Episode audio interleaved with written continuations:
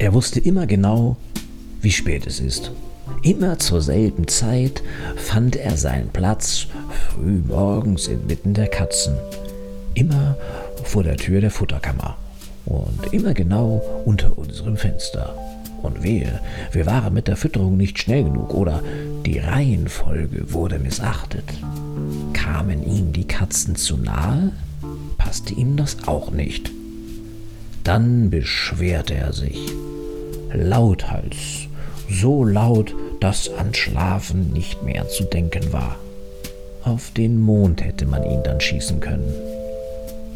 Leo wurde circa 15 Jahre.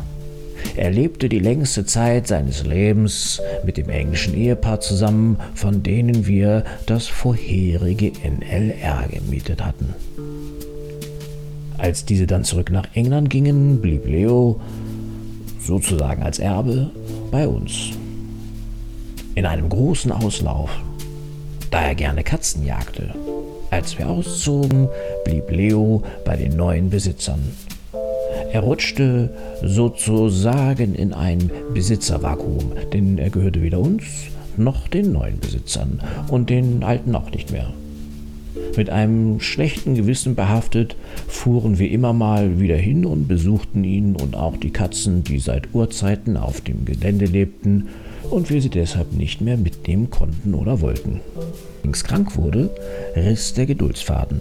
Kurzerhand zog er zu uns in unser neues NLR gemeinsam mit der einen oder anderen Katze und erhielt einen provisorischen Auslauf mit Blick über unser neues Anwesen. Leo erholte sich. Allerdings waren seine Arthrosen an einem Tiefstand angekommen, dass wir ihn unter Schmerzmittel setzen mussten. So ging es wieder, beziehungsweise ließ es sich einigermaßen laufen. Man muss wissen, dass Leo ein Fußballspieler war. Und zwar einer der besten. In der Rolle des Torwartes gelang ihm das Kunststück, einen Ball komplett in den Mund zu nehmen. So ähnlich wie das Ausklinken des Unterkiefers bei einer Schlange, wenn sie einen Elefanten verschlingt. Leo liebte die Geselligkeit und sein Ball. Wenn er beides hatte, war er glücklich. Dann half er beim Unkrautzupfen, beim Autowaschen, beim Kerchern oder im Haushalt. Wer ihm hin und wieder mal den Ball zuschoss, der wurde sein Freund. Irgendwann rissen wir die Zäune seines Auslaufes nieder. Leo war angekommen. Er brauchte nicht mehr weggesperrt zu werden.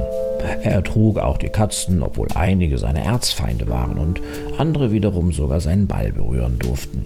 Und zwar, dass das mehr mit seinen Arthrosen im Zusammenhang stand als mit seinem großen Herzen für Samtpfoten, aber ihn störte das noch. Leo war alt geworden und manches Mal zerriss es uns, wenn wir sahen, wie schlecht er hinter seinem geliebten Ball herrannte. In den letzten Tagen konnte er nicht mehr aufstehen. Seine Hüften versagten komplett ihren Dienst.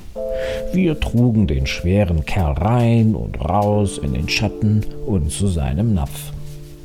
Selbstverständlich immer darauf achtend, dass sein Ball bei ihm war.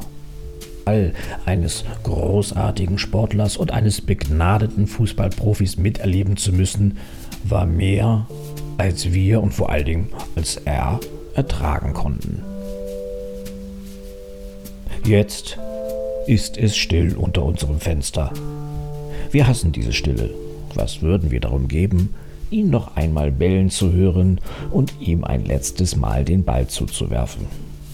Bei seinem Ende waren wir alle anwesend, die zu seiner neuen Familie geworden sind. Leo ging im engen Kreise seiner Freunde und was noch viel wichtiger ist, mit seinem geliebten Ball. Auf das es dort oben riesige Sportplätze gibt.